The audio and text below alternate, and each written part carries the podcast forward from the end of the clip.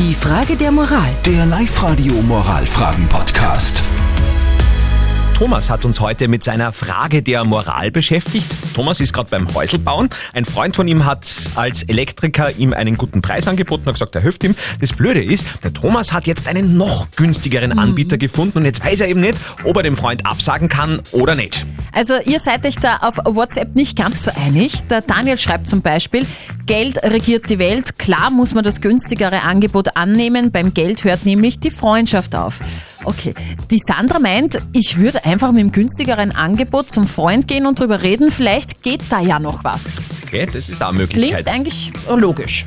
Und jetzt schauen wir noch zu unserem äh, Aufklärer der Nation sozusagen, der Lukas Kehlin von der katholischen Privatuni in Linz. Wie sieht er dieses Problem? Grundsätzlich sollte man sich an mündliche Abmachungen halten und nicht, weil man von einem noch günstigeren Angebot hört, solche Abmachungen unter Freunden leichthin brechen. Sie können natürlich offen mit Ihrem Freund sprechen, ihm vom besseren Angebot berichten. Vielleicht kann er Ihnen entgegenkommen. Es kommt auch auf die Auftragslage Ihres Freundes an und ob er den Auftrag bei Ihnen schon fix eingeplant hat.